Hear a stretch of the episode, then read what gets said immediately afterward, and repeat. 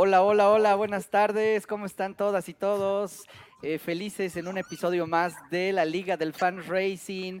Estamos aquí contentísimos de poder compartir con ustedes un tema apasionante el día de hoy y además con una invitada de lujo, de super lujo. Damos la, cordial bienvenida a Sabrina Córdoba. Gracias Sabrina por estar eh, aquí con nosotros. Eh, y Gracias por invitarme puede, tienes la palabra, puedes eh, decirnos, contarnos quién eres tú, así rapidísimo para que pues, te conozcan. Rapidísimo. Hola, yo soy Sabrina, Sabrina Córdoba, soy de Argentina, de Buenos Aires. Eh, trabajo en la Asociación de Fundraisers de Argentina, soy la responsable de recaudación y de comunicación.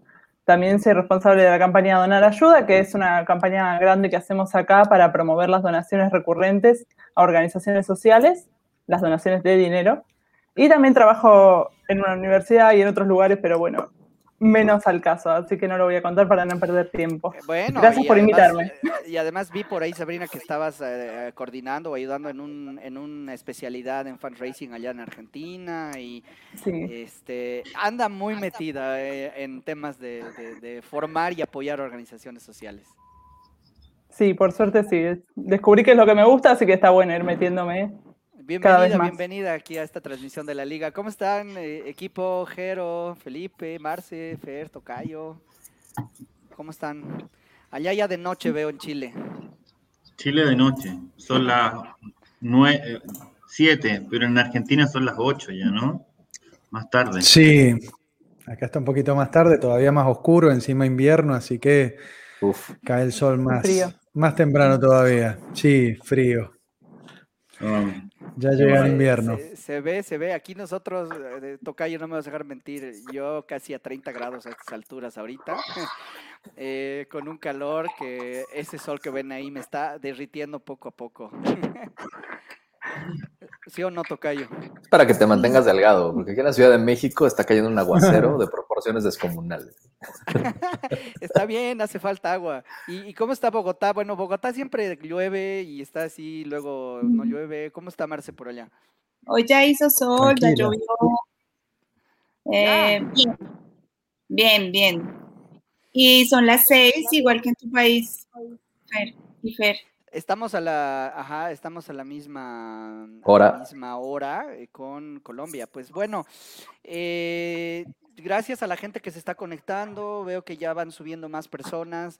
Les damos la bienvenida a todas y a todos. No se olviden suscribirse al canal de YouTube para que pues sean notificados de todos los videos que vamos subiendo. Eh, otro comercial es que si no quieren vernos, definitivamente les aburrimos mucho. Pueden escuchar nuestras hermosas voces en nuestro podcast que ustedes van a encontrarnos en, Spotify y en Google Podcast. Nada más busquen la Liga del Fundraising y van a escuchar eh, y van a encontrar nuestros episodios ahí. Mientras eh, preparan la cenita, mientras están en el coche, mientras están manejando bici, retornando del, si quieren, del trabajo a su casa, en fin, eh, pues pueden volver a, revivir ahí los episodios. Y bueno, el día de hoy traemos algo eh, realmente que está muy, muy bien eh, planteado y es el tema del influence marketing, influencer marketing, líderes digitales, en fin, eh, se le dice como que de todo, pero vamos a hablar de un tema importantísimo que creo las organizaciones tienen que empezar cada vez más a tomarlo, no como una moda, sino como eh, parte de su estrategia digital, ¿no? Parte de su estrategia integral digital. Vamos a hablar un poco de qué tipos de influencers hay, eh, si se recauda o no recauda. Me ha pasado, no sé a ustedes les ha pasado que alguna organización me dice, no, eso de los influencers no sirve. Hasta un cantante yo tenía y he recaudado cero pesos. Pero ¿será que algo ha fallado ahí? No sé, vamos a ver un caso práctico el día de hoy. Entonces, eh, pues para empezar, ¿qué les parece si eh, vemos lo que Sabrina nos ha preparado y empezamos el debate, que está buenísimo para hoy? Súper. Genial. Bueno, yo primero les voy a contar un poquito, porque tal vez las personas que no están en Argentina no están tan enteradas, así que eh, yo traje un caso que es de un influencer de Argentina, Instagramer, o sea, sobre todo trabaja en Instagram, que estuvo haciendo un par de campañas de recaudación, sobre todo a principio de año, de principio de año para acá, pero muy exitosas. Entonces, eso es lo, que nos llamó muchísimo la, atención a los que hacemos recaudación de fondos, porque fue de golpe, fueron varias campañas, fue mucha plata y todas exitosas y rapidísimo. Les cuento, el influencer es Santiago Maratea, después lo pueden ir a buscar, no lo vayan a buscar ahora, así siguen prestando atención, lo pueden ir a buscar. Eh, Santiago Maratea es un chico de 26 años que trabaja en Instagram haciendo publicidades y esas cosas que hacen los Instagramers. Eh, hizo primero una campaña para una comunidad de un pueblo originario del norte de Argentina para comprar una ambulancia. Después eh, le fue muy bien, compraron dos, tuvieron dos ambulancias como resultado. Después hizo, lo estoy haciendo súper rápido porque después vamos a seguir hablando del tema y disculpen si parece que lo paso por alto. Eh, después hizo otra, está bien, después hizo otra campaña para una organización para chicos con síndrome de Down em, y también en un día juntó un millón de pesos. Y a los dos días hizo otra campaña para una organización eh, de madres víctimas de la trata, que son madres que perdieron a hijas o, familiares eh, con la trata de personas y también estaban en una situación que las estaban por desalojar y juntaron 8 millones de pesos en un día y medio. Todo a través de Instagram y él cargándose estas campañas al hombro eh, y empezando eh, de cero. Tengan en cuenta, ya les digo, que él solo trabaja en Instagram y tiene un canal de Twitch, pero no es youtuber, eh, no estaba trabajando en tele en ese momento ni nada parecido, así que sobre todo con Instagram. Y hace poco... Sí, Felipe. solo un, una un punto. Si, nos puedes comentar cuántos son los millones de pesos eh, en dólares para que las personas que nos ven de otras partes tengan una idea de cuánto estamos hablando. Dale, eh, tendría que sacar la cuenta. Ah, bueno. Más o menos yo te puedo dar. Yo, más o menos te puedo responder. En total, en estas últimas cuatro campañas hizo alrededor de 2.160.000 dólares. Wow. Sí, la última campaña es tal vez la más impresionante, en donde podía conseguir de a 100 mil dólares por día. Por día. Eh, por día, sí, para el medicamento más caro del mundo. Ah, máquina. Es una máquina. Sí, sí. Eh, este medicamento cuesta 2 millones de dólares. Eh, y, hace muy poquito se, lo, se, le aplicó en realidad a Emita, que, bueno, y también Santiago contó un poco de esto. Eh, pero bueno, para hablar, para saber de qué dimensiones, esas son las dimensiones. Eh, y vamos a hablar después de qué planes tiene ahora también Santiago, que hoy tiró algunas noticias nuevas por eso. Excelente. Bueno, así que les muestro un breve, breve videito para que podamos ver. Es resumen total. Dale, dale, gracias. Ahí eh, también la gente va interactuando, veo que hay muchos mensajes, pues nos dicen qué les parece el caso que les hemos traído.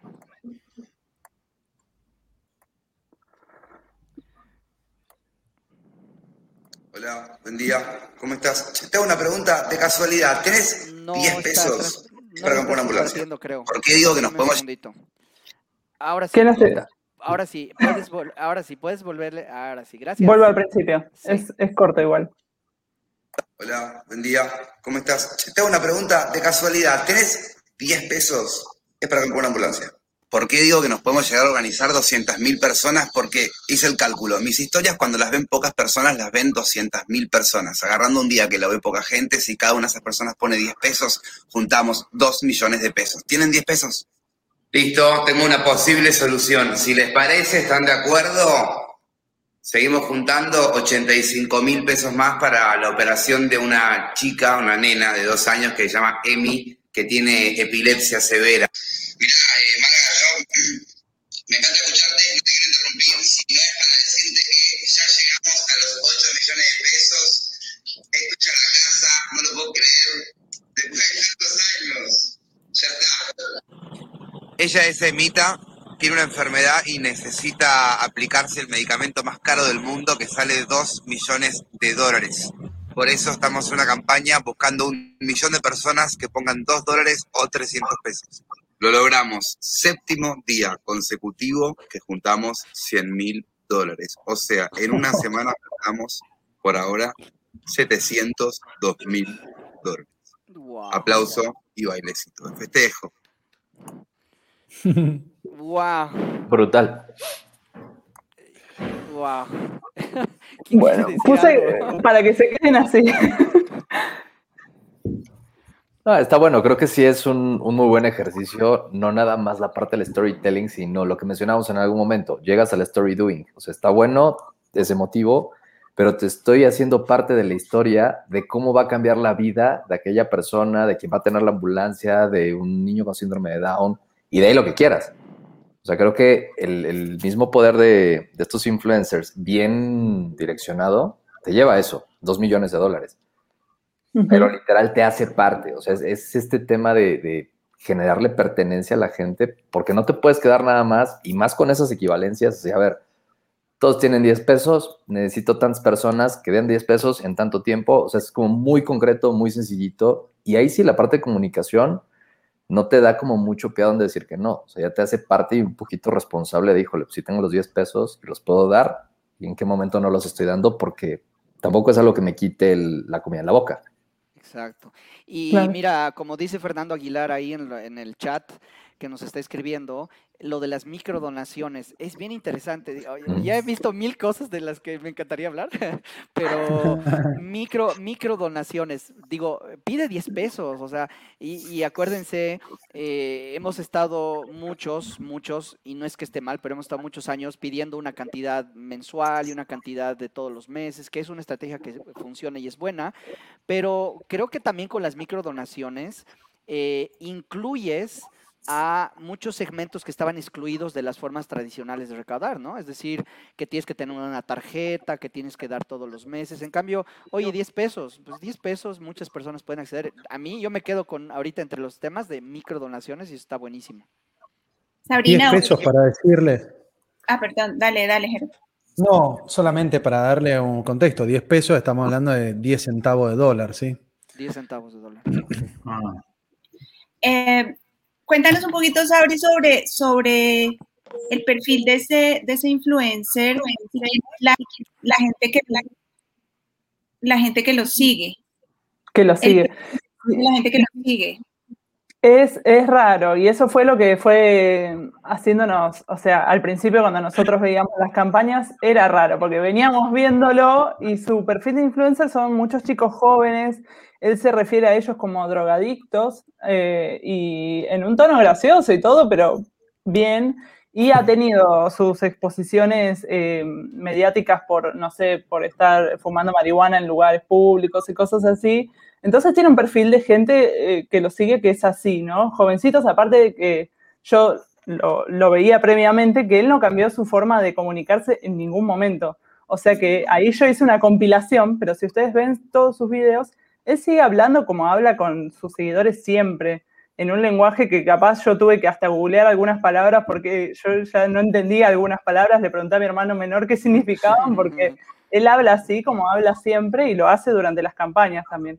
Así que yo creo que sus seguidores son más que nada centennials, aumentó igual la cantidad de seguidores a medida que hacía estas campañas cada vez más eh, con causas más lindas, ¿no? Porque, bueno, al principio de año incluso había hecho algunas intervenciones artísticas muy bobas y la gente lo tenía como, este pibe es un salame, perdón, se refiere así como cuando alguien es, el que hace muchas tonteras y entonces, y como que lo tenían así medio, bueno, es otro pibe que hace esas cosas.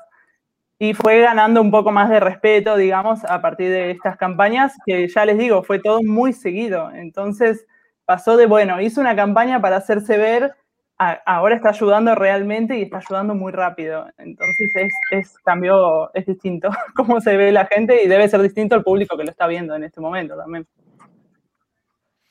Wow. No, pues, ¿qué, qué, opinan? Este, bueno, Jero, tú también sé que has estudiado mucho este caso. ¿Qué, qué, ¿Cómo podríamos empezar a desmenuzar más esto que hemos visto en este, en este primer video? Eh, sí, como decís, creo que tiene varias aristas, digamos, este caso. Em, tal vez para dar algunos, ah, algunos datos contextuales, ¿no? Eh, con esto que decía Marce también de la comunidad, eh, él, él no es un influencer tampoco masivo acá en la Argentina. Creo que, si no me equivoco, cuando arrancó todo esto tenía 100.000 seguidores. Em, y ahora creo que ya supera el millón, son 1.300.000 personas. Por lo cual, eh, ah, hubo como una especie de efecto, digamos, de bola de nieve de todo esto, ¿no? Donde empezó con, con los DD, que le llama él, que son los drogadictos y disciplinados, eh, con esta campaña, con esta campaña inicial de llevar una, una ambulancia a la comunidad Wichi, eh, pero lo que fue lo que, lo, que, lo que sucedió después fue increíble en muchos aspectos. Primero, lo explosivo en términos de, la comunidad, de cómo se activó, porque claro, la posibilidad de, ayudar era para casi cualquier persona, algo que, como decía Fer, a veces no está en la posibilidad de todo. Pero no solamente eso, sino que también la posibilidad de, de poder ir incrementando también esa ayuda. Empezó con una ambulancia, terminó con dos ambulancias, le sobraba plata incluso, entonces empezó a generar otros proyectos.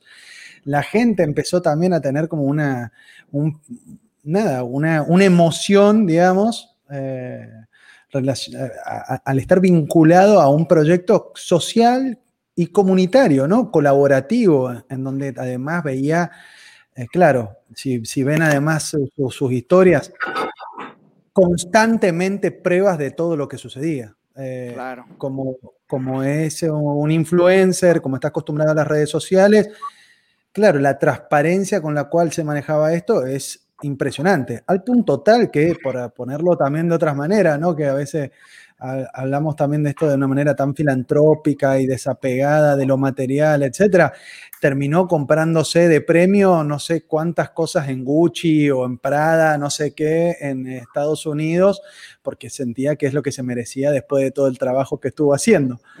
Eh, entonces, eh, creo que el, caso, como, como decíamos, tiene muchísimos componentes, ¿no? La recabación de fondos, por un lado, lo comunitario eh, y también todo lo que sucede en el backend, ¿no? Porque también las ganas, lo que a mí me parecía a mí impresionante era ver como una especie de curso intensivo de fundraiser, en donde, claro, te das cuenta de que si quieres recaudar fondos, no solamente necesitas la plata, necesitas los medios de pago, necesitas también la coordinación, la logística, poder encontrar alianzas que te puedan eh, ayudar a a llegar esa, esa donación a, destino, ni hablar de la crisis comunicacional. Acá no estamos contando, por ejemplo, de que terminó yéndose de la comunidad Wichi arriba de un camión de la policía porque tuvo problemas con la comunidad, con una facción o con una parte de la comunidad que, que, presentó problemas. Eh, el caso tiene un montón de tela para cortar. Ahí yo compartí por el, por el chat eh, algo para que no se distraigan ahora, pero para que después vean un resumen de todas las campañas eh, de Santi Maratea hasta esta última de mitad de 2 millones de dólares. Eh, pero bueno, hasta, acá le... tengo... Jero, me hiciste acordar algo y quería agregarlo y con respecto a lo que decía Fer antes de la participación de la comunidad, no sé si vieron en el video que pasé al principio, pero en una parte él dice, chicos, ¿quieren que juntemos 85 mil pesos para una chica? Y abajo decía sí o no. Hay muchas, en muchas de las campañas sobró plata y él tomaba causas chiquititas que necesitaban mucha menos cantidad de plata y les daba a sus seguidores la opción de votar si querían contribuir a esa o no. Y lo hacía, y ahí en el momento mostraba, como decía Jero, con transparencia, digamos, mostraba con su celular la, cómo hacía la transferencia y le transfería, le estoy transfiriendo ahora a la mamá de la nena que necesita esto, y hacía todo en el momento para mostrarlo en sus historias. Claro. Wow, imagínate eso, ¿cómo se imaginan eso eh, eh, con una organización que nos gusta los procesos, los procedimientos y este, digo, ah, tenemos que aprender y nos tenemos que reinventar. Yo, yo, diría eso, porque eso que acaba de decir Sabrina, de, de oye, ¿qué hago ahora? ¿compro la, la, Chevrolet o compro la Ford? ¿No? Digamos así, esa pregunta tan básica de decir, qué, marca compro porque me alcanza para la ambulancia y que la gente empiece a votar y a votar. Esa interacción eh, que tiene o ese engagement que tiene con sus audiencias, con sus seguidores, creo que también es bien importante lograr eso, ¿no? Es decir, que, que, se sientan parte no solo donando, sino tomando decisiones del donativo. Creo que eso también está, está bien interesante del caso. ¿Qué dicen? ¿Qué opinan? Eh, Fer, yo diría que esto es un, riesgo, un riesgo que toma una causa em, y un riesgo positivo. O sea, estamos innovando en fundraising, unas cosas que nunca nos imaginamos. Cuando tú preguntas cómo serán nuestras organizaciones y los que trabajamos en organizaciones grandes, internacionales, hace poco la Junta me preguntaba cuál es nuestra política de celebrities. Y, y pues la política de celebrities, pues uno se imagina en la, en la lista de, de principios éticos, pues que uno no trabajaría con un influencer así, porque además es drogadicto y además le dice a las jóvenes drogadictos y nosotros somos una organización de niños. Y, bueno, y empieza toda una discusión y al final pues no traemos la plata, pero hay alguien que sí la sabe traer. Entonces yo, yo retomo un poco la idea del poder de la gente de Marcelino, que dice em, cómo las organizaciones empezamos a trasladar ese poder a las personas, a la, a la comunidad, a los seguidores, y a veces no tenemos que hacer mucho. O sea, como organizaciones ya somos, ya tenemos lo que hay que hacer. Ya tenemos una necesidad, una causa, un principio, eh, algo urgente, eso ya lo tenemos. Y, y, esto nos demuestra que yo, pues yo me imagino que tenía el respaldo de la, de la comunidad, de pronto no de toda, pero, pero él casi que solo, ¿cierto? Logra esto con una metodología única pues no, no tuvo que hacer seguramente una cantidad de las reuniones que nosotros hacemos para cualquier campaña y demás. Eh, seguramente internamente organizó toda su, su, tarea, pero, pero le trasladamos ese, ese poder pues afuera de la organización, ¿sí? Y, y yo creo que, que, son los riesgos que a veces uno debe asumir y que, que, debe, que debe dar el paso de alguna manera, ¿sí? Eh, no me imagino, no me imagino hacer esto en otro contexto y, me sorprende un poco, ¿sí? O sea, estoy como, cuando leí el caso yo decía, wow. Em, y seguramente uno cuenta esta historia hacia adentro de las organizaciones y les van a decir, es que pero, pero, pero. Y yo creo que al final el pero es, pero mira lo que logró. Así lo veo. Mm. Y, es que eso es lo que creo que, perdón Felipe, eh, es que creo que justamente esa es eh, una de, las ideas de haber traído este caso, porque rompe muchos paradigmas que a veces tenemos nosotros. Y eh, la, la, pregunta va a ser la siguiente algún momento. Voy a seguir sobreviviendo como organización en un contexto donde hay un gran pedazo de la población que ya son consumidores digitales, que los jóvenes, que los internautas y que las mujeres, otra vez, jóvenes, mujeres y internautas, que son los segmentos de mercado más influyentes en, en, el tema digital y no estamos haciendo intencionalmente ninguna acción o nos estamos comunicando de una manera que no enganchamos, pues la realidad va a ser que vamos a seguir tal vez con problemas de, recaudación de fondos. Y por otro lado, va a haber organizaciones que, digo, tal vez Santi, por alguno de los temas que han dicho ustedes, tiene algunos excesos o algunas cosas, pero no importa. Nos quedemos con ciertas cosas y elementos que sí podríamos utilizar en nuestras organizaciones, de las que hemos estado viendo, ¿no? Como la interacción con las audiencias, un influencer que sea carismático. Eh, ahorita vamos a ver otros temas más, pero creo que es el camino también que debemos empezar a recorrer porque si no, estas, estas, eh, estos segmentos, estos mercados eh, que, les estoy comentando, son los que ya están, lo está demostrando Santi, ya están recaudando fondos y son los que también van a eh, ocupar los puestos en las empresas y van a estar ahí presentes siempre, ¿no? Como reflexión. Perdón, Felipe, te quité el, impulso, el, no, está bien, está bien me diste más tiempo de, darle una vuelta. Em, sí, eh, bueno, lo primero es, agradecer por el caso, digamos, es un, es un, es un punto de análisis súper interesante y lo digo muy en serio, ¿no? Porque generalmente estas cosas se dicen eh, así por buen, buena crianza, ¿no? Qué buena tu pregunta y qué interesante. Pero en realidad este es un caso bueno, es cierto. Entonces, eh, cosas que fui notando que me llamaron la atención. El primero es eh, cómo él logró en una primera, en la primera campaña, eh, derribar esas barreras que existen a veces relacionada con la desconfianza de que las personas aporten. Bueno, voy a aportar a él, quizás dónde se va a ir. Eh, en la segunda y la tercera esa cosa ya está resuelta porque tiene un efecto directo y la gente ve dónde fue. Pero en la primera es sumamente interesante cómo logró hacerlo.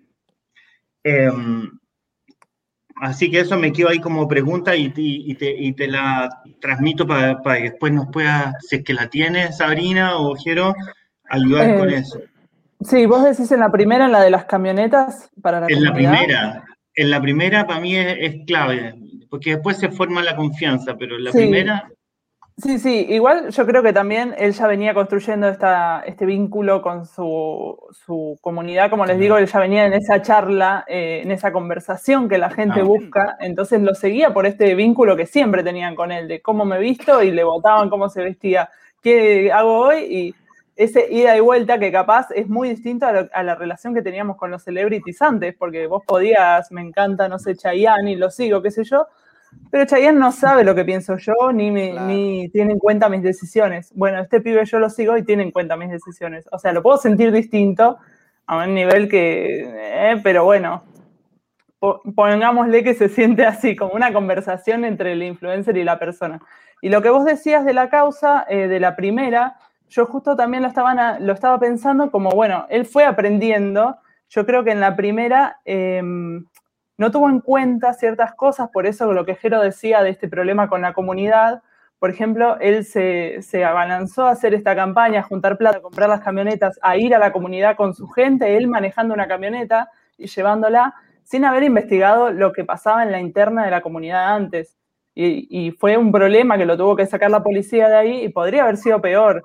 Entonces, creo que después aprendió y tal vez las otras campañas que ya fueron con, organizaciones registradas y formadas, porque ya les digo, en la primera fue una comunidad y el dinero entró a una cuenta de mercado pago de una billetera, virtual de una persona física, de un pibe de la comunidad. Ya después, las otras campañas, el dinero fue pasando a través de las organizaciones con las que él trabajaba. Me parece que también él aprendió de esto y de no haber investigado bien a la comunidad eh, para ver qué, pasaba y que pudo haber sido algo peor que, haya pasado. Por suerte entiendo que no, pasó más que eso, eh, pero bueno, creo que después fue un aprendizaje que él tomó en cuenta para trabajar con organizaciones registradas, que es mucho más fácil de verificar cuál es la historia, dónde va a ir el dinero y cómo rendir cuentas después a la gente. Claro. Está, está buenísimo eso porque Claro, ahí lo dijiste, en el, en el fondo él que comenzó desde antes ya a hablar de esto y si lo llevamos a, a nuestra especialidad, que es el fundraising, eh, él empezó a calentar el ambiente respecto de este tema, no es que partió de un día a otro, dijo, flaco, sabes que va a empezar a recaudar de esto, ¿qué les parece? Sino que seguramente lo empezó a armar de esa manera. Gracias. Eh, Felipe, pero ahí, ahí te, te quiero, perdóname Felipe, pero ahí te, te, quiero corregir porque creo que eh, en realidad él ya tenía, ya venía cultivando una relación con, sus seguidores.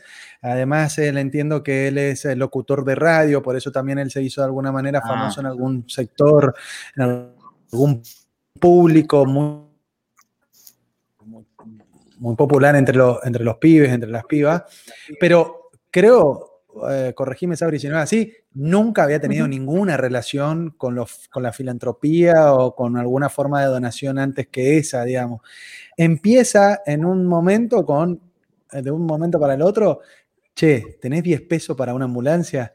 Así arranca, digamos, eh, al menos por lo que yo pude también de traquear de todas las historias, esta aventura, porque después, como les contaba antes, se empieza a encadenar una y otra y otra causa, digamos, a raíz de que, bueno, la gente quiere seguir apoyando y la comunidad va creciendo, ¿no? Está bueno, está bueno. Miren, yo quiero, yo quiero eh, aportar otra cosa porque saben que me encanta que muchas de las cosas que hemos ido hablando en los episodios eh, se pueden empezar a traducir en la realidad con este caso. Miren, primero, estar preparados. Hemos hablado mucho que las organizaciones tienen que estar preparadas, que tienen que tener una buena página web, métodos de pago. Imagínense las campañas de Santi si no hubiera habido mercado pago. En este caso él usó mucho mercado pago, ¿no? Imagínense que Santi hubiera dicho, oye, tienes 10 pesos, anda al banco y este es el número de cuenta y por favor deposita con la clave interbancaria número, ¿no? O sea, eh, me, dejo entender, o sea, también veamos esos otros temas. un método eficiente, un método rápido, que la gente lo conocía y, la transferencia era inmediata. Segundo, Jero, hemos hablado, ¿te acuerdas mucho de los micromomentos? Esto, esto que Google dice, oye, si en tres segundos, cuatro segundos no impactas, este, tu mensaje no se va a transmitir en un mundo tan conectado. ¿Saben qué? Esto estaba hablando con, Sabrina. Si ustedes van al Instagram de él, eh, no van a encontrar posts, un millón de posts eh, o de publicaciones de su campaña. Todo lo ha hecho en sus historias. O sea, ha utilizado la herramienta de historias, que ustedes saben que una historia tiene una duración muy cortita. O sea, tiene que ser a lo que vas, ¿no? El mensaje es rapidísimo y además dura un cierto tiempo, digamos, de vida. Entonces, esos dos temas ahorita, entre muchos que todavía tengo, pero quisiera esos dos, miren, método de pago eficiente, listísimo ya para funcionar, y después sí transmite sus mensajes rápidamente, es decir, lo ha hecho todo a través de historias de Instagram. Y para mm, hacer una campaña en historias de Instagram, ¿qué tan compactos tienen que ser tus mensajes? O sea, eso me encanta. Mm. Eh, Fer, ¿te puedo tomar la palabra nuevamente? Sí, perdón. Se me corta, que se me corta, entonces estoy tratando de hablar lento para ver si se hace. No, no dale, eh, dale. no sé si te corté o no, pero sé que se congeló. Eh, no, muy de acuerdo con lo que comentaste ahí de estos micros momentos y, el tema de la comunicación directa. Eh, pero quiero hacer un, algún punteo de un análisis de esto que me llamó la atención. El primero es que eh, creo que lo vemos a nivel de todos los, o la gran mayoría de los países de nuestra región, existe un problema de legitimidad muchas veces de las instituciones, ya sean de diferente tipo, eh, digamos, públicas, privadas, ONG también. Eh, y lo interesante de lo que hace él es que él eh, tiene una comunicación directa de la causa a la persona. No hay nadie en el medio, no hay una institución, no hay una ONG. Él dice, necesito esta ambulancia, den plata. Eh, y es absolutamente transparente. Entonces, qué interesante es el fenómeno cuando uno logra conectar a las personas con la causa directa y desaparece este intermediario. Se vuelve mucho más eh, genuino eh, la idea de la convocatoria, eh, eh, ¿qué, nos, nos lleva a aportar. Por, otra parte, es interesante como él dice, esto los llevo al, fundraising y a muchas otras, digamos, análisis y estrategias que mm, a veces son comerciales. Cuando dice, mi, mi, historia la ven 200.000 personas, si cada uno aportara tanto, lograríamos esto. Entonces, eso es eh, muy interesante respecto de la estrategia, porque él lo que hace es básicamente convocar a las personas para que a, través de aportes individuales logren algo que por separado nunca podrían hacer. Entonces, los invita a ser parte de algo más grande que ellos eh, y que por lo demás tiene eh, esa, esa, esa, digamos, esa cosa maravillosa de el aporte eh, y lo instantáneo. Te doy ahora y veo mañana que tenemos la ambulancia. Día ahora y en 10 días más esa niña tiene ese medicamento. Entonces es eso tan eh, apasionante de que, y sobre todo en este momento en que vivimos con la instantaneidad, digamos, nosotros que queremos eh, hacer algo y que se vea ahora mismo. Entonces, este proyecto es como, súbanse hoy y pasado mañana va a haber una ambulancia. Y efectivamente está la ambulancia. Entonces, seguramente las personas que lo siguen hacen esta suerte como de ganarse la lotería cada vez que se suben a una campaña como él, en esa, digamos, en esa montaña rusa de que partió una nueva campaña, demos 10 pesos y veamos dónde va, actualicemos para ver cuánto se ha logrado, mini teletones. Y debe ser maravilloso. eh, él habla de la urgencia, ¿verdad? En la urgencia en, en todo, en, todo, por lo menos las causas, habla de la urgencia y los plazos. Eh, parte y termina. Entonces es muy limpia, muy honesta, muy clara, muy eh, ciudadana esta forma de pedir. Y, y, otra, y una cosa que muchos fundraisers eh, a veces le complica es que eh, en, en, en, en no, no, no, quitarle el cuerpo a pedir el dinero, el financiamiento, eh, a veces nos damos muchas vueltas para pedir algo. Y él dice, dame esta plata para que se vaya a esta ambulancia. Es así directo. Entonces me encanta, eh, me encanta esto y me encanta sobre todo lo que mencionaste, Sabrina, de esta primera aventura cuando él empezó a construir esto, de que no tenía muy claro cómo lo iba a hacer, pero es básicamente lanzarse con las ganas a, a querer que te ve con ese espíritu, se suma. Entonces, me parece un súper caso, así que de nuevo digo muchas gracias. Bien, bien, veo emocionados a todos. Oigan, eh, hay, hay, unos temitas que, miren, voy a poner, gracias Milagros por la pregunta, no sé si todos pueden ver ahí. Y Milagros nos dice, ¿cuánto cree que influyó el hecho de que estuviera en pandemia o en cuarentena o si es un tema coyuntural? Me gustaría responder y que me ayuden ustedes a responderle a Milagros desde sus puntos de vista, desde sus experiencias, con algo que les voy a mostrar eh, ahora, díganme si ya pueden ver mi pantalla, porfa. ¿Sí se ve? Ahí está. Ahora sí. Está cargando. Miren. Ah, está cargando. Ahí está, ¿Se ve? Ok, miren, les voy a dar un datito eh, para esta pregunta que hace Milagros, que dice, oye, pero ¿no será que era por la cuarentena o por la pandemia? Este dato ustedes me dirán en sus países qué tan cerca o lejos está. Miren, 70% de los mexicanos leen reseñas en Internet que influyen en su opinión sobre una marca. 70% de los mexicanos leen reseñas en Internet que influyen en su opinión eh, sobre eh, su opinión sobre el comportamiento de una marca. ¿Qué, qué, ¿Qué opinan sobre esto? Es decir, lo que nos está diciendo de alguna manera, creo yo, es, pues, a ver, eh, hay una nueva, hay, un nuevo mundo entre, por ejemplo, los chicos de 13 y 18 años. Los youtubers son más famosos que las estrellas de Hollywood. Las personas cada vez más cuando vamos a comprar algo miramos los comentarios, las reseñas, las opiniones de otros, ¿no? Entonces, ¿no será que el tema de estas campañas y los influencers no es solamente coyuntural a la pandemia, sino es algo que ya se venía hace mucho tiempo trabajando. Y esto de las reseñas, el que le hagamos caso a lo que nos dice otra persona sobre un producto, sobre qué hacer, sobre a quién donar, ¿no será que es algo que ya se ha estado trabajando y ha estado funcionando mucho? ¿Y es hacia, hacia donde está yendo estas nuevas generaciones? ¿Qué opinan? Yo, yo quería agregar algo relacionado con lo que estás diciendo del momento y lo que decía Felipe.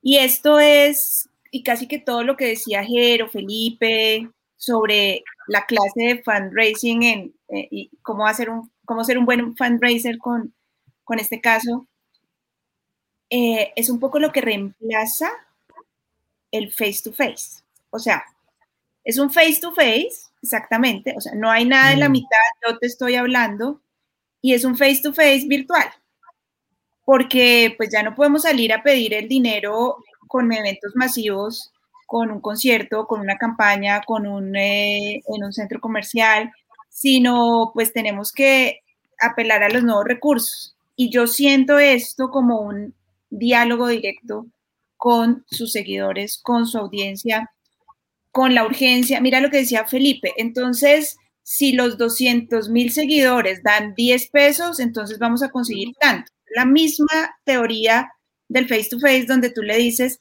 con tu pequeño aporte que te puedes dejar de tomar una taza de café, entonces le vas a entregar, eh, digamos, mensualmente tanto y entre todos vamos a poder hacer tanto y esa es la misma teoría de 10 padrinos pueden apadrinar un niño y es la misma teoría de vamos sumando todos. Entonces yo creo que em, el mundo cambió, sí, efectivamente, milagros.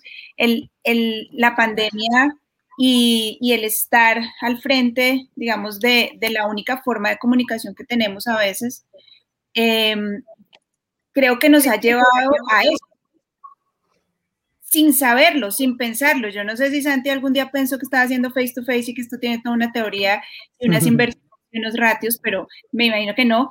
Eh, pero es eso, ¿sí? Es, es casi que nos está invitando a que, le hablemos a las personas en todos los canales que están utilizando y que le hablemos directo y que le, y que le digamos qué es lo que hay que hacer, cuánto hay que donar, cómo lo vamos a hacer y les muestre rápidamente una evidencia de que eso está pasando. Pero Milagros te dice, oye Marcela, entonces ¿sí influye el hecho de que estemos encerrados? Claro, muchísimo. Yo creo que eh, esto en otro momento de pronto no tenía, eh, digamos, el mismo peso. Por la misma relevancia, sí, porque no, estábamos tan conectados. Hoy estamos hiper conectados. Supra. Eh, mira, Jerónimo, yo, un poco discrepo con eso, la verdad, porque voy más por el lado de lo que acaba de poner ahí Jerónimo. O sea, la pandemia vino a acelerar para algunos que estaban, digamos, medio retrasados o estaban un poco lentos en su caminar en el mundo digital, lo vino a acelerar todo. Pero esto de los influencers, esto de la comunicación con las audiencias, esto de, empezar a hablar y, ver cómo influían, digo, yo siempre insisto en eso, ya viene años de años trabajándose, pasando, ocurriendo, donde, como les decía, ahora un youtuber en un determinado segmento de mercado es más influyente que, los medios de comunicación o que la comunicación que puedas hacer como organización. Entonces, yo, yo, yo lo que creo es que la pandemia puede que haya acelerado. No sé cuándo, de cuándo son las campañas de Santi, no sé si era el año, todas del año pasado o hay algunas ya de este año, pero yo creo que ese fenómeno ya estaba ocurriendo. Es, es digamos, mi punto de vista. Ese fenómeno, eh, digamos, de los influencers ya estaba ocurriendo, solamente que ahora es más evidente y las organizaciones deberían hacer algo al respecto. ¿no? Híjole, ahí digo, ahí mi, corazón se parte en mi timita, siendo bien sincero. o sea, sí es algo que se viene terminando, trabajando desde hace muchos años, que sí creo que pasó con, con la pandemia, con ese encierro, sensibilizó a todo mundo de golpe porque nos vimos vulnerables. Y era algo invisible y a todos nos pegó en distintos niveles. Entonces, sí con esa aceleración digital era importante estar con esta conectividad, sí. Si no hubiera habido pandemia, no estaría la gente tan sensible a, de pronto, el número de, temas, ¿no? Tema de salud, evidentemente. Tema económico, muchos perdieron el trabajo. Tema de, tema psicoemocional, el estar encerrado tanto tiempo, hay personas a las que les ha pegado durísimo. Entonces, creo que ahí es donde, donde entraría esa parte, sin dejar de lado esa aceleración digital que decía Jero, que sí se dio, y muchos se tuvieron que subir porque no iba a haber forma de conseguir recursos si no era de manera digital. Ahora, regresando un poquito, ¿qué es lo que hace el mismo Santi? Santi, a diferencia tal vez de un Chayán, y eso es lo que pasa con los influencers, y ahí sí, Tocayo ya te ganó la edad, porque pues, ahora ya, ya son instagrameros, ya no son youtuberos, ¿no? Porque ya el youtuber ya es como de nuestra generación. Pero ahorita lo que hacen en Instagram, y eso es a, a diferencia de lo que hace de pronto Chayán, esas celebridades brutales son inalcanzables y no ibas a accesar tan rápido a ellas. Y el influencer te deja estar cercano porque te contesta, interactúa contigo, hay, hay una relación, ¿sí? ¿Qué es lo que han intentado hacer estas nuevas, bueno, esas celebridades tradicionales? Agarrar TikTok, agarrar Instagram, agarrar estas redes sociales para reconectar con ese público. Y por eso hasta los mismos líderes de opinión, cuando se meten en estas redes, los vapulean es que no son nativos, no se ve natural. No, no, es que es eso. Los vapulean porque están tratando de emular algo que no son. porque ellos se sienten intocables, inalcanzables y así no va. Creo que ahí radica un poco el cómo esa transparencia a la que hablaba Felipe al momento de Santi y decirte, son 10 pesos y vamos por una ambulancia y se hace la transferencia en línea. Y ahí es algo que yo de pronto sí le pido a las organizaciones que hagan cuando utilizan redes sociales. Si el voluntario te pide permiso para transmitir la entrega del donativo, lo que está pasando en ese momento, úsalo. Úsalo porque no hay producción. Lo estás viendo en tiempo real. y eso hace que seas más cercano a. Y ese es el gran éxito de todos estos Instagrameros, de todos los influencers. Ahí vendrá la pregunta, Sabrina, no sé, pero hay ciertos influencers que cobran muchísimo dinero por hacer mención, ya ni siquiera campaña. ¿Santi está cobrando ahorita o sigue haciéndolo sin cobrar? Eh, no, por ahora estas fueron todas campañas. Eh, me escucho. hay un eco. Hay eco. Em, fueron todas campañas que él hizo a Donoren. Em, incluso hablé con, las con algunas de las organizaciones, con Madres Víctimas de Trata y con Fundación Empate. Y fue, eh, lo consiguieron porque tenían un conocido de un primo de un conocido. Y fue todo así. Y de onda les hizo, ya les digo, la de Fundación Empate duró un día. En cinco horas ya habían juntado toda la plata que ellos querían. Ah, entonces subieron la apuesta y, y hicieron Algo de Chayanne, ahora lo leo. gracias, gracias, Chayanne porque todos iban a querer a Chayanne. Fue a propósito, dile que fue a propósito. No, no, pero yo Nosotros somos los dinosaurios del fundraising, no se olviden de eso. Lo que quiere decir, yo creo, Meli, es que, eh, o sea, miren la relevancia que ha tenido. Claro. Que les digo, o sea, hoy un youtuber para un segmento de la población es o igual o más famoso que un Chayanne en las épocas de nosotros, ¿sí me entienden? O sea, ese ah. Al público al que tenemos que, llegarle. Habría que decir para el podcast que... ¿Qué? ¿Nos lo van a bajar por mencionar a Chayán? No, espérate, no lo pueden bajar por eso. ¿Tenemos a Chayán por ahí, Fer? Eh, no. es verdad lo que dice ahí Fernando, que Santiago en la última campaña, la campaña de Emita, que fue que la, última, la que fue para juntar dos millones de dólares para un medicamento de una beba, él se fue a Miami, justo pegó un viaje a Miami por unos amigos, dijo que fue algo así de, golpe, y vio que cuando estaba en Miami sus historias la gente lo veía más, porque bueno, los paisajes eran más lindos, la ropa, los autos, como que entonces veía mucha más gente que, y dijo, bueno, me quedo, y empezó a quedarse, incluso consiguió alojamiento así, poniéndolo en sus historias, diciendo, no tengo dónde quedarme, ¿alguien tiene? y le caía a alguien con un departamento en Miami para prestarle, alguien lo llevó al mercado y le compró eh, víveres para que tenga para, para subsistir durante la semana. Era todo consiguiéndolo a través de las historias, pero él decía que se quedaba porque veía que mucha más gente le daba bola a sus historias cuando él estaba en Miami. Y en ese momento trata de hacer eh, de esto de llegar a las Kardashian y se metió con un emprendimiento, entiendo, porque yo no tengo idea de esa clase de celebrities de Estados Unidos, eh, que tiene un emprendimiento de artículos de limpieza, creo, una de las chicas. Entonces dijo, vayan todos mis seguidores y sigan a esa página y arróbenlas y díganles que venga y que nos ayude con el medicamento de la bebé. Y la página del emprendimiento, que era que recién arrancaba y era un emprendimiento chico, no sé, tenía muy pocos seguidores, de golpe tenía 200 mil seguidores más de lo que tenía antes y, le hablaron y trataron, incluso cuando no dio resultado, porque nunca dio resultado, él en sus historias dijo que dejen de seguir a esa página y supongo que lo hicieron. Pero sí, fue muy loco. De golpe estaban, incluso mandó también a todos sus seguidores a hablar a la página de la farmacéutica, a la página de Instagram de la farmacéutica del remedio de este medicamento tan caro, a pedirles que le den un descuento a la bebé.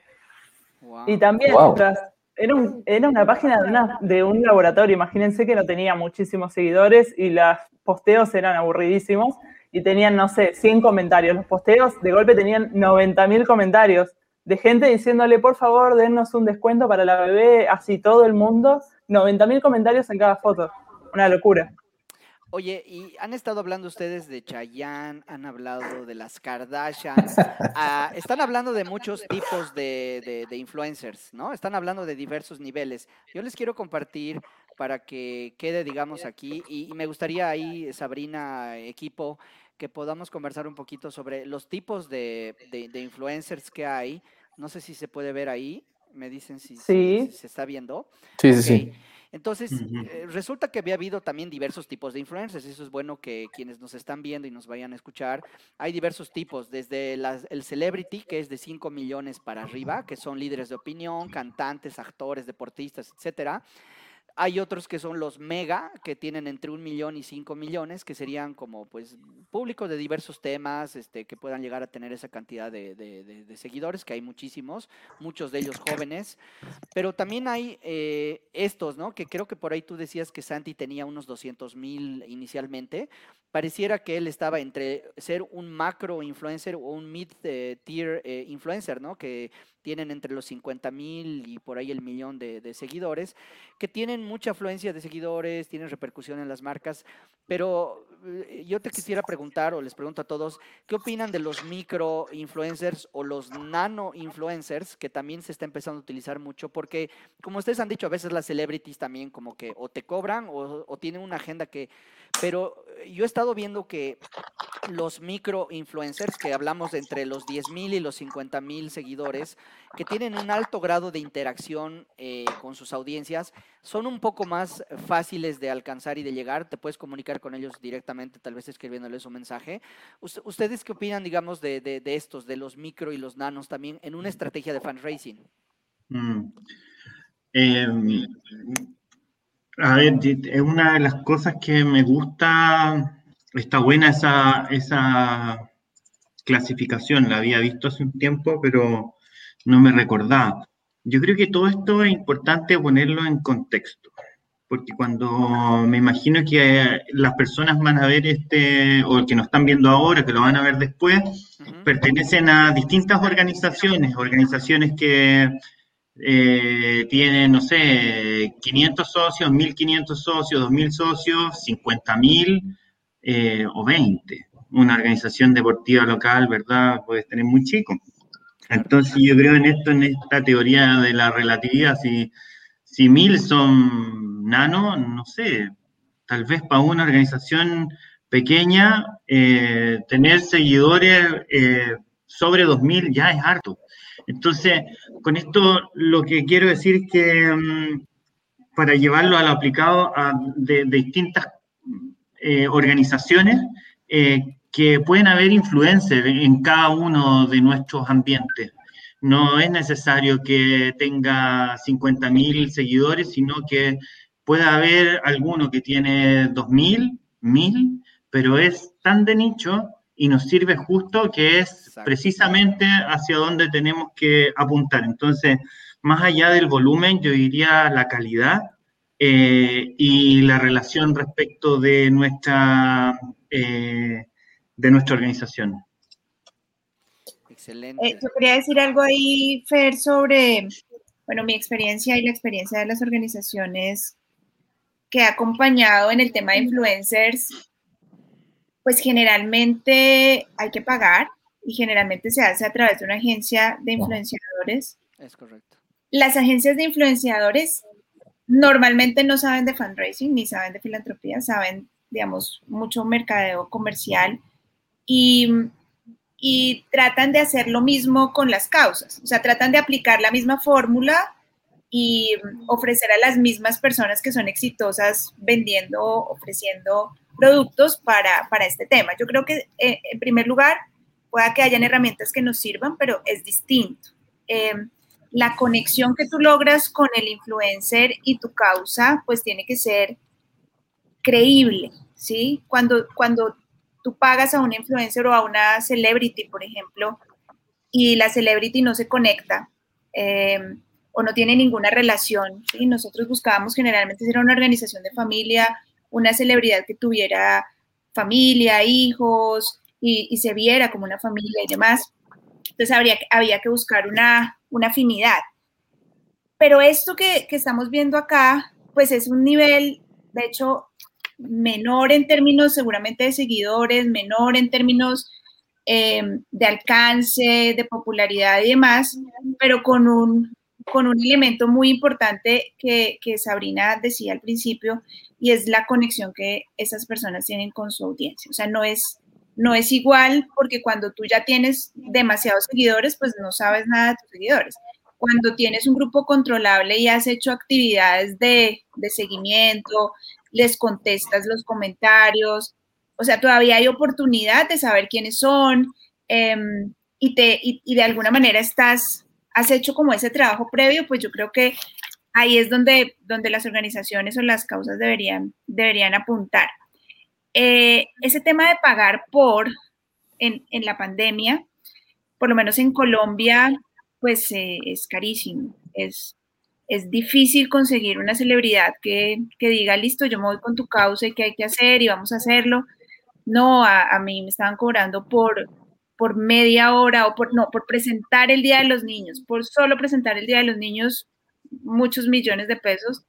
Eh, y, y, pues entiendo, digamos, también la situación que están viviendo los, los, los, artistas en este momento. Entonces, quedas tú en la mitad diciendo, es el trabajo de ellos, es lo único que tienen ahorita, eh, un post vale tanto, una mención vale tanto, un saludo vale tanto, y, y eso no es, digamos, una conexión, ¿sí? es, es, como, es como una salida, una actividad seguramente no te va a dar de pronto puedes, puedes usarlo para cosas, pero después de haberlo hecho, pero no es una conexión, no es un proceso como lo que vimos acá, no es algo claro. que, que, se vea tan natural.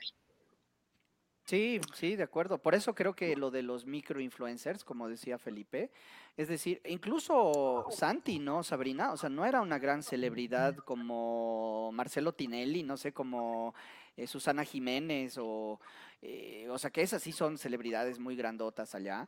Eh, él era un, era un mid, era un mid influencer, ¿no? O sea, era un mid influencer que creo que uno de los mensajes de, de este episodio podría ser, está bien las celebridades, si podemos alcanzar una de ellas, qué bueno, pero para no pagar y conectar con alguien, podemos empezar con los micro o los eh, mid-tier eh, influencers que tienen buen engagement y que está demostrado en el caso de hoy que puedes recaudar 2 millones de dólares en un par de semanas, ¿no? Eh, que, creo que ese, ese es una, es, es un, o, o, ¿qué dices tú, Sabrina?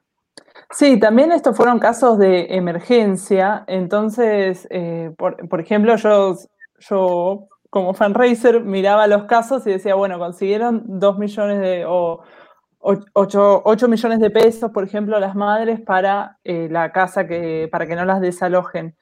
Pero después no tenían el contacto de esas personas, porque como fue a través de Mercado Pago, eh, que es una billetera virtual, eh, no tenían después el dato de esa gente, entonces después no claro. gente que quedó para poder fidelizar o para poder enviarles un agradecimiento, por ejemplo. Y es un, me, me, parece que te queda ahí a, a, mitad de camino, que sería algo increíble haber llegado a esas, no sé, 200 mil personas tal vez que donaron dinero eh, para poder seguir la relación y, y, ver de contactarlas para otra oportunidad. Eh, es.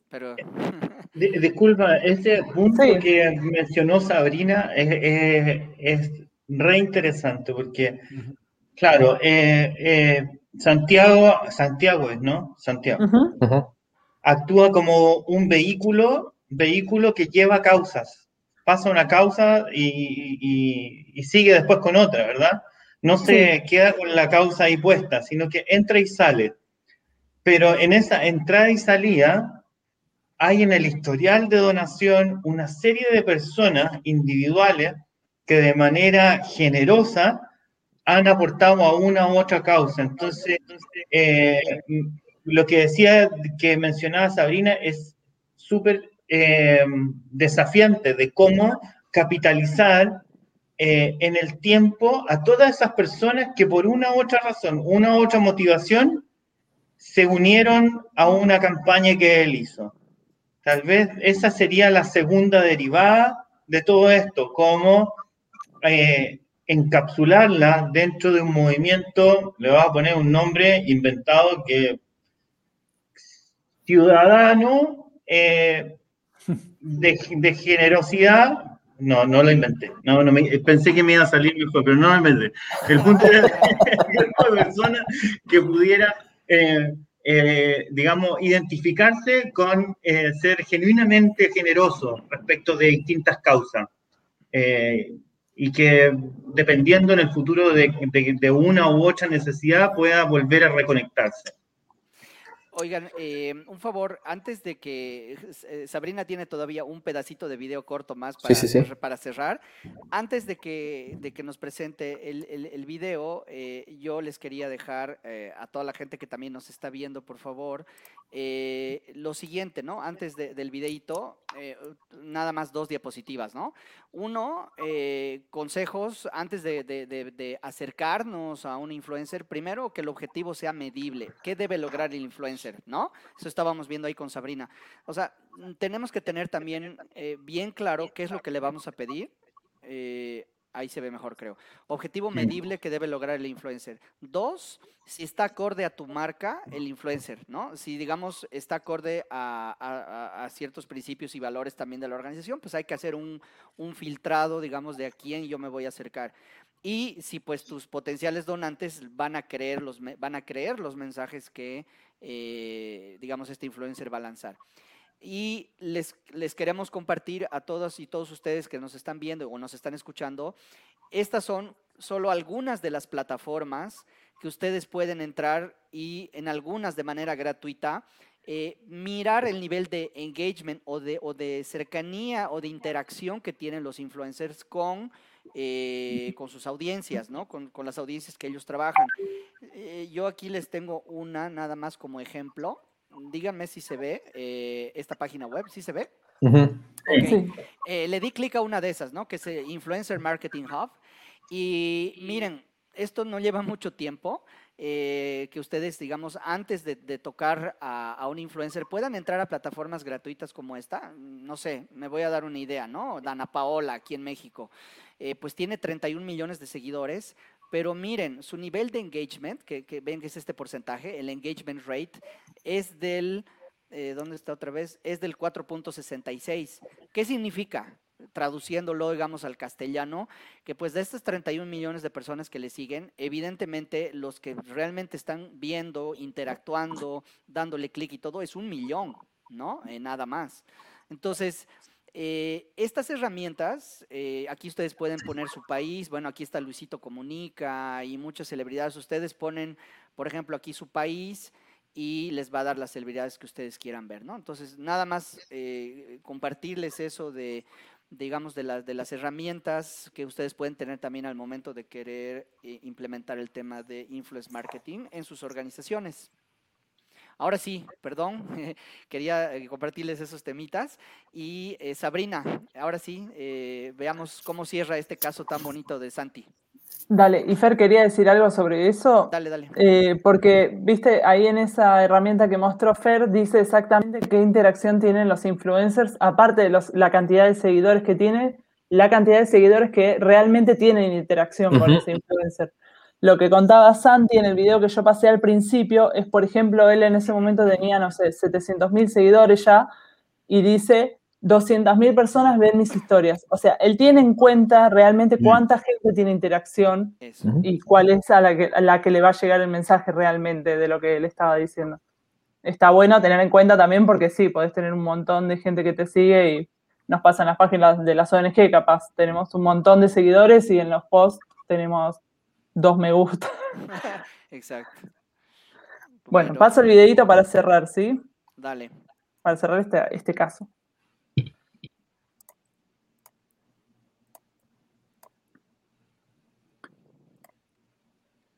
Igual pueden hablar encima porque no tiene audio este video. pueden hablar encima de lo que hablo yo también. Ahí está. Canta algo, Fer.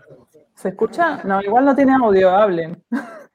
bueno, ah, ven, Esto, esto es del Instagram de Santiago Maratea también. Él hace un seguimiento de todo el caso de la bebé cuando compran la medicación e incluso va a la mm. clínica cuando está llegando la bebé, que es de otra provincia, viene a Buenos Aires a hacerse el tratamiento.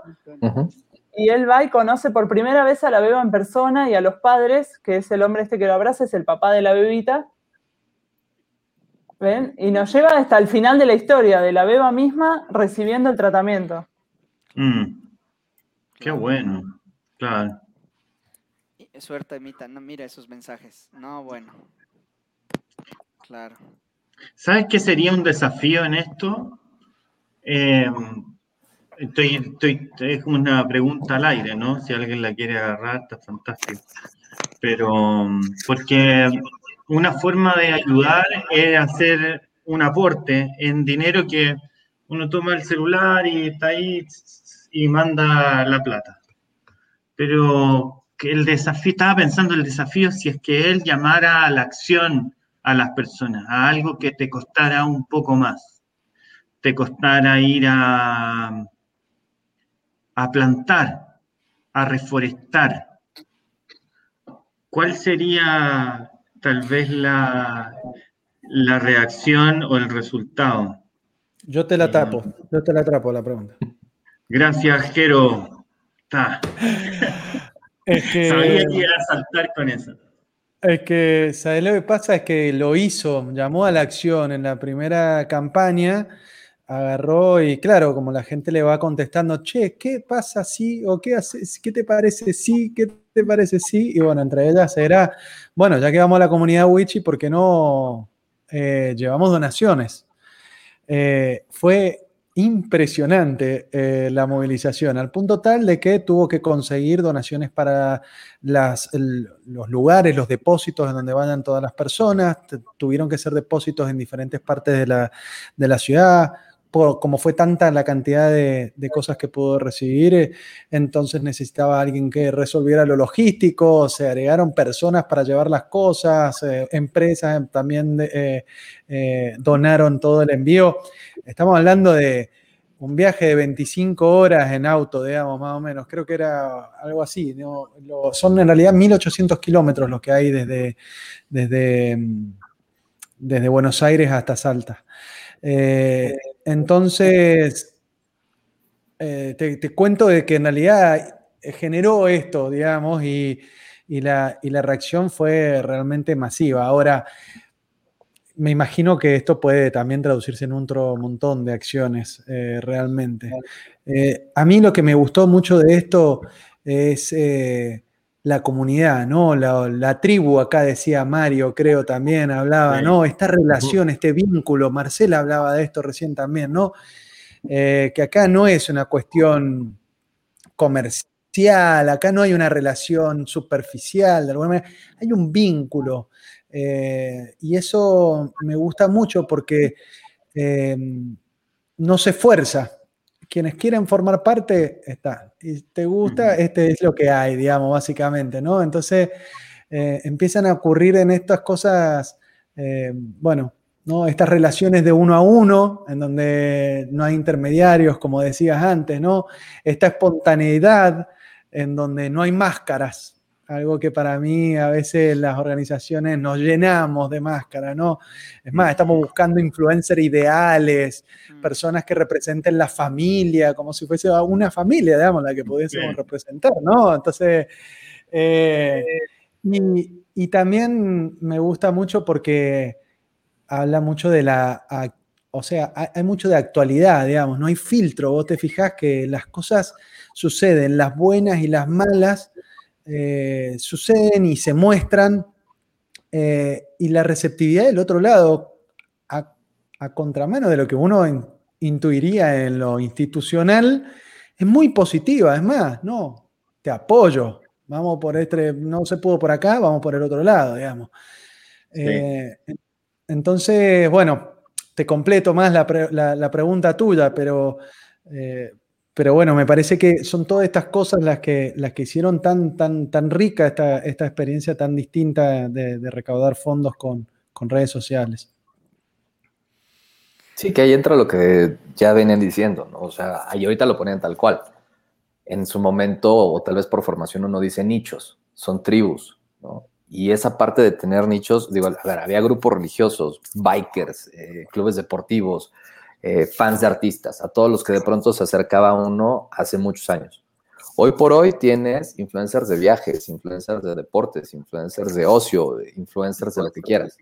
Y son esos nuevos nichos, que eso, eso sí te permite generar esa tribu. Y es ahí donde de pronto, y así como iba viendo cosas, este, tanto en los videos como lo que iban comentando, se iba poniendo como ciertos bullets, ¿no? O sea, a ver, el carisma versus la reputación porque también tiene que ver, ok, sí, El chico de pronto les dice, ah, bueno, todos son drogadictos, etc., pero es carismático. Y puede ser que la reputación, eso te lleva al segundo punto que ponía, ¿no? Ese call to action contra la evocación. Hay campañas muy bonitas y evocan, ay, sí, cuando era niño y cuando todo esté mejor, pero no hay un call to action y eso es bien importante en cualquier campaña de fundraising. ¿A dónde voy? ¿Qué hago? ¿Cuánto? ¿Cómo lo hago? ¿En cuánto tiempo? ¿Qué es el sentido de urgencia que decía Felipe? El más problemático, en, digamos, viéndolo desde organización, lo que mencionaba Marcel, ¿no? Cuando de pronto el consejero te dice, no, es que no se puede, o el patrono. Ahí sería esa parte de la misión de la organización versus el gusto o tendencia del o los consejeros o patronos de la organización. Porque no porque este chico de pronto jale esa tribu, contraviene la misión de la organización, le está tratando de hacer llegar a un fin, pero por otro camino que no es el camino tradicional y es donde la innovación es bien importante. La producción versus la transparencia, que ahorita con el último video a mí me quedaba clarísimo, ¿no? O sea, estos videos de pronto demasiado producidos y todo lo que de pronto llegan a tener estas agencias de influencers en que llevan en el número de cosas, pues ya es una microproducción y a veces son producciones similares a las de Netflix, pero versión Instagram.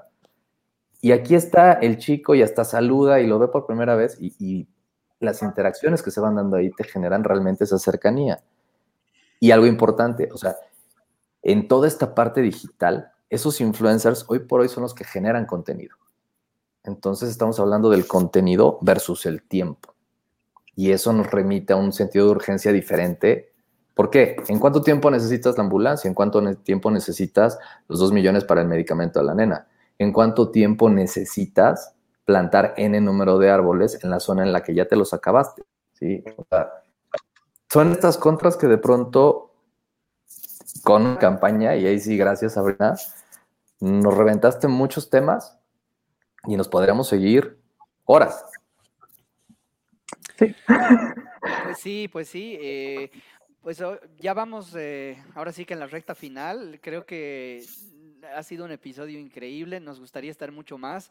En una de esas hacemos la versión 2 de esto de, del influence marketing, pero pues yo les eh, pediría, si quieres, empezando por nuestra super invitada Sabrina, como si tienen algún último comentario, alguna reflexión, eh, siempre pensando en que nos están viendo organizaciones, algún consejo, algo, algo que quisieran decir, eh, pues no sé, Sabrina. Yo sí, me quedé pensando en un montón de cosas que dijeron y creo que a pesar de, tomar a los influencers que siguiendo por ahí por otro camino que el que teníamos siempre de comunicación, pero igual chequearlos antes, la verdad, si vamos a salir a hacer una búsqueda, porque acá en Argentina hay muchas campañas de ejemplo que la verdad se consiguen influencers, artistas o alguien que te ayude a, mover la campaña un poco y ver que siga el, siga el camino de nuestra misión y, sea coherente con el mensaje que nosotros damos, nunca está de más, está buenísimo.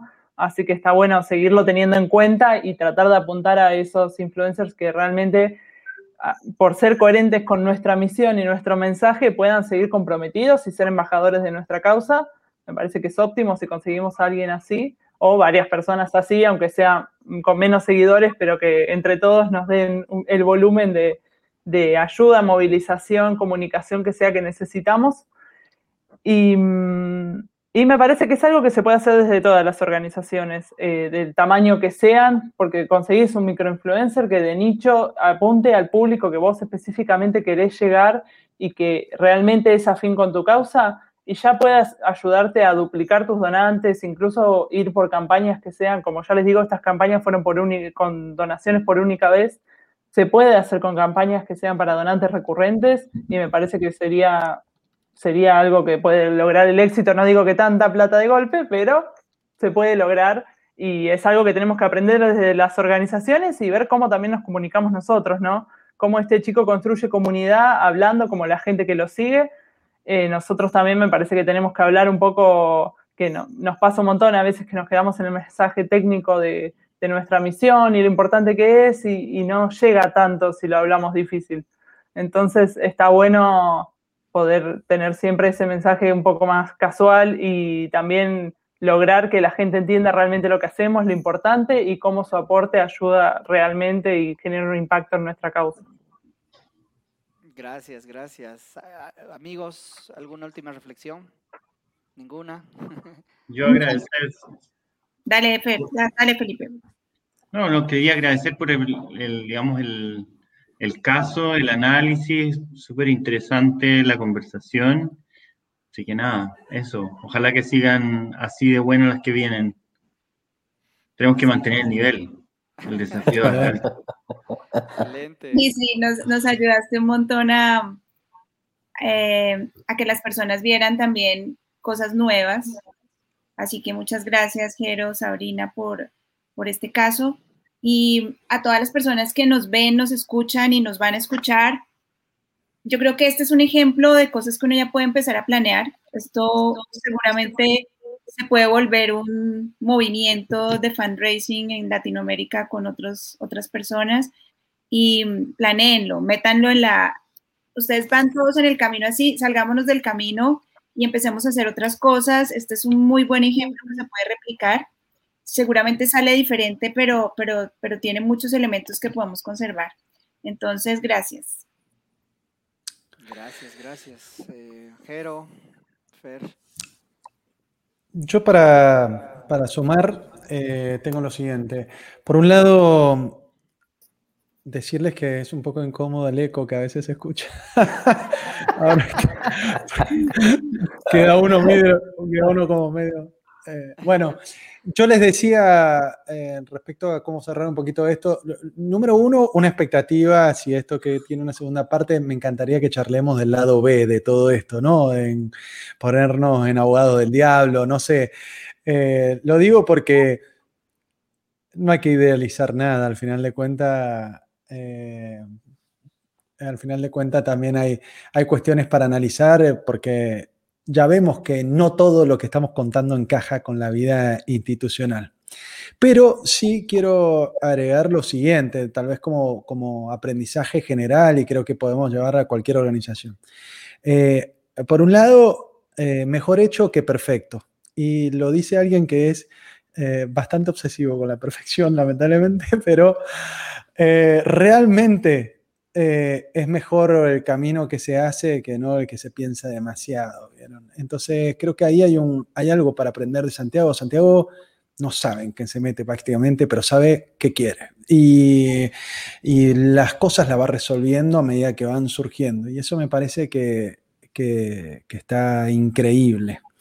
Em, y eh, creo que, que eso, por eso me gusta mucho este caso. Creo que al final de cuentas podemos eh, podemos ver que se puede ser fundraiser rápido si uno tiene bien claro para qué estamos trabajando, ¿no?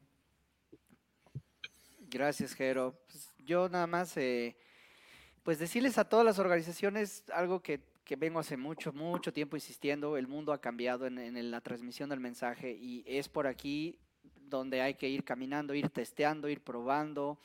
Y ojo, el influence marketing, creo yo, que es, una, eh, es un engrane de tu estrategia integral completa, ¿no? O sea, ya también no solamente hago todo, solo influence marketing y dejo todo lo demás, porque la gente cuando eh, te escuchen van a ir a tu página web, es lo primero que van a hacer. Entonces, si tu página web sigue siendo toda fea, se carga en 12 segundos o se carga, carga en 15 segundos, no está bien optimizada, no tiene el pixel de Facebook, o sea, todo ese otro trabajo previo que también hay que hacer, creo que quedaría un poco suelto, ¿no? Entonces, mi, mi reflexión es, esta, el influence marketing, por lo visto, es un potenciador, es un impulsador de tu mensaje, puede llegar y crecer a tus audiencias, pero también creo que tiene que estar todo listo y esperando y estar preparado para ese volumen harto de, donativos, ¿no? Que tengas la pasarela, que ya tengas un sistema que llega al donativo y manda el correo electrónico de agradecimiento, no lo sé, eh, ya irse preparados así, ¿no? y por último, creo que eh, el tema de, eh, de, acercarse a, micro y medianos influencers podría ser algo que ustedes eh, puedan empezar a hacer sin ningún costo, pero con un objetivo claro, qué es, qué, en qué va a consistir, qué le vas a pedir exactamente al influencer para que los resultados sean medibles y ustedes puedan medir los resultados. Entonces, esa, es mi última reflexión. No sé si, si, alguien más, bueno, ya creo que hablaron todos. Les agradezco un montonazo eh, a toda la gente que ha estado interactuando con nosotros. Vemos aquí a, a María Victoria, gracias Valdivieso desde Bolivia. Bueno, Chayán se está ahí en, las en, la, en los comentarios. Creo que, hasta, en el, hasta en el ejemplo, Sabrina, usaste bien a, haber dicho Chayanne. Es que está de moda, eh, hay muchos memes de Chayanne. A mí, me, eh, a mí me encanta, a mi mamá le encanta, así y hay muchos memes dando vuelta también. Mamá tiene, nuestra edad, mamá tiene nuestra edad. Ah, seguro. Pues muchísimas gracias. Eh, primero, eh, Sabrina, te agradecemos eh, aquí toda la Liga del Fan Racing tu participación. Viste cómo causaste sensación, así que muchísimas gracias. Esperamos tenerte pronto en algún otro episodio. Y amigos queridos, amigas queridas, Marce, Felipe, Jero, Fer, excelente resto de día y nos vemos el siguiente episodio.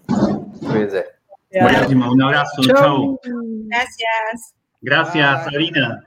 Gracias. Chao, gracias. Muchísimas gracias, bye.